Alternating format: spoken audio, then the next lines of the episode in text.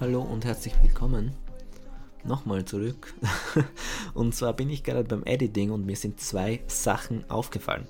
Erstens ist mir aufgefallen, der Ton ist aus irgendeinem Grund viel zu leise, aber ich weiß nicht genau warum, es liegt anscheinend an irgendeiner Einstellungssache. Also jetzt soll es nicht mehr so sein, aber vorher war es einfach viel zu leise. Ich habe den jetzt lauter gemacht. Ich hoffe, dass der Ton okay ist, dass der nicht zu sehr rauscht oder irgendwas dadurch. Und viel schlimmer noch eigentlich, ist mir auch noch aufgefallen. Ich habe zwar am Anfang davon geredet, dass es jetzt um die Oscars geht, aber ich habe nicht gesagt, wie viele Oscars Call Me By Your Name gewonnen hat. Und zwar hat Call Me By Your Name einen Oscar gewonnen. Einen Oscar für bestes adaptiertes Drehbuch und den hat es vollkommen verdient. Das war's auch schon. Viel Spaß. Ich verabschiede mich nicht mehr.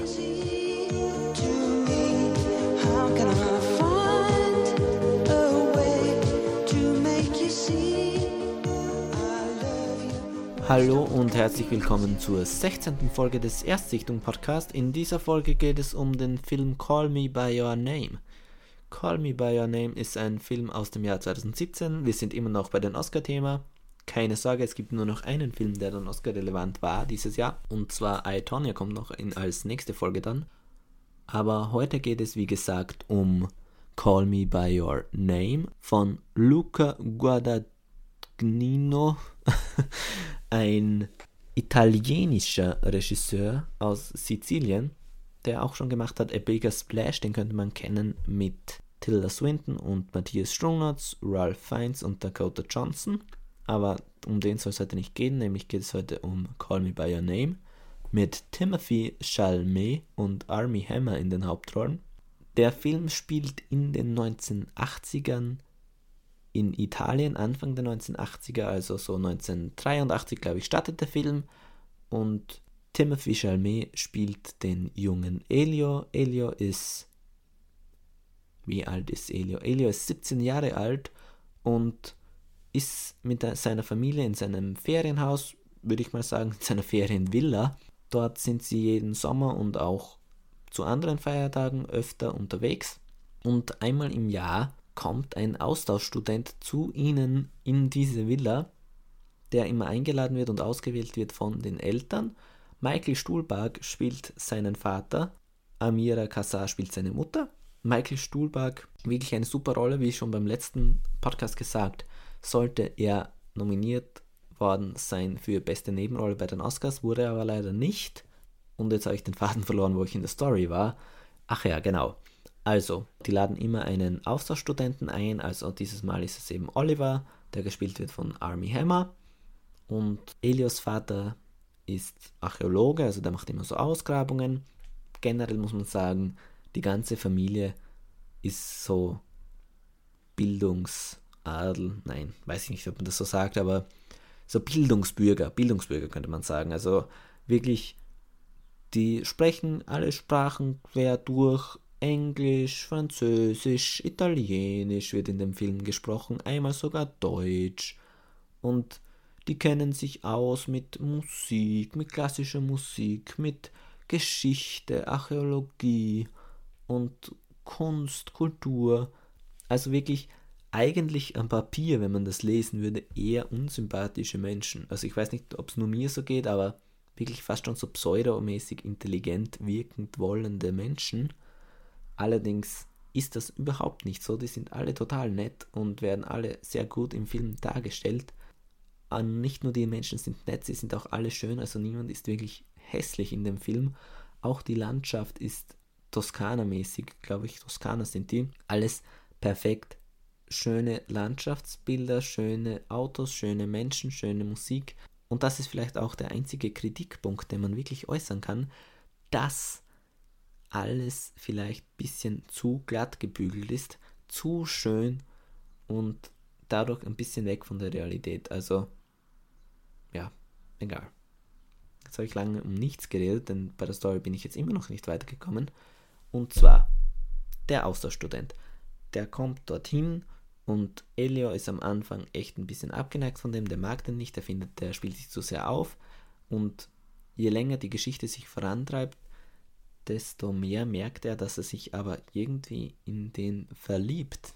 Jetzt denkt man natürlich, ist das ein schwuler Film? Ja, nein, weiß nicht. Also für mich ist es nicht unbedingt ein schwuler Film. Also ich würde den jetzt nicht so bezeichnen, weil ich finde nicht, dass Elio wirklich schwul ist. Also weder am Anfang noch am Ende würde ich ihn als schwul bezeichnen. Er entdeckt gerade seine Sexualität, ähm, hat auch viel mit Mädchen und mit Pfirsichen. Allerdings, weiß ich nicht, er freundet sich einfach sehr an mit Army Hammer, also mit Oliver und liebt ihn. Also er ist dann die Liebe seines Lebens, ist eben Oliver und Oliver ist dieser Mann, aber er sucht sich das nicht aus und ich glaube auch nicht, dass er nach dieser Erfahrung, also wenn der dann wieder weg ist am Ende des Films, fährt er natürlich wieder zurück nach Amerika. Glaube ich auch nicht, dass Elio jetzt dadurch primär an Männern interessiert ist oder ähnliches, aber es ist einfach, es passiert so, wie es passiert und das ist auch gut so. Also, wie schon bei vielen anderen Filmen erzählt, finde ich, dass dieser Film sehr ehrlich ist und sehr ehrlich mit diesem Thema umgeht, sehr ungeschönt, nicht unbedingt zu kitschig oder ähnliches. Und ja, mehr kann ich eigentlich nicht hinzufügen. Vor allem muss ich eben auch noch sagen, dass Michael Stuhlbarg wirklich die beste Szene hat am Ende mit seinem Sohn zusammen. Und so ein Gespräch, was er da führt, dass ach, allein diese Szene ist es wirklich wert, den Film zu sehen, meiner Meinung nach. Ja. Viel mehr möchte ich nicht sagen, viel mehr kann ich nicht sagen. Es ist eine sehr lebensnahe Geschichte, eine sehr reale Geschichte. Man könnte wirklich sagen, die ist passiert so wirklich öfters. Dass es in den 80ern spielt, ist hier auch für die Story eher relevant, dass man sagt, ja, vielleicht wegen der Homosexualität, dass man sagen könnte, da waren die Leute noch mehr verkrampft als heute. Immer noch waren es damals noch viel schlimmer. Nicht so wie Stranger Things zum Beispiel oder ähnliches, dass man sagt, die feiern die 80er voll ab, sondern eher, dass man sagt, wie das Gemüt damals war, wie das Land Italien damals war, dass das wichtig ist und nicht wirklich irgendwie Musik oder Gadgets aus dieser Zeit. Das kommt zwar auch vor, aber eben nur, weil es in dieser Zeit spielt und nicht, weil man das alles so cool findet und das abfeiert, sondern es dient wirklich der Geschichte und man kann sich den Film auch ansehen. Mir hat er gefallen, wenn man eher auf ruhigere Filme steht, wenn einen das nichts macht, dass hier eine homoerotische Beziehung entsteht, dann rein. Rein ins Kino oder bei iTunes US schauen, so wie ich es gemacht habe, oder warten bis DVD kommt, lohnt sich, ist ein schöner Film.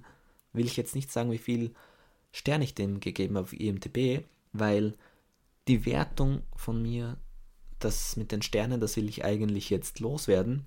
Bei 10 von 10er Filmen will ich natürlich trotzdem noch die legendäre 10 von 10er Glocke läuten, aber das ist hier nicht der Fall und ich will wirklich den nur noch bewerten und sagen, ob er gut ist, was mir gut gefallen hat, was mir nicht gut gefallen hat, ob man den meiner Meinung nach sehen sollte oder nicht, aber ich will nicht mehr so wie früher sagen 6 von 10, 5 von 10, 9 von 10, 8 von 10, sondern das kann man dann selbst entscheiden und ich finde, es ist einfach ein bisschen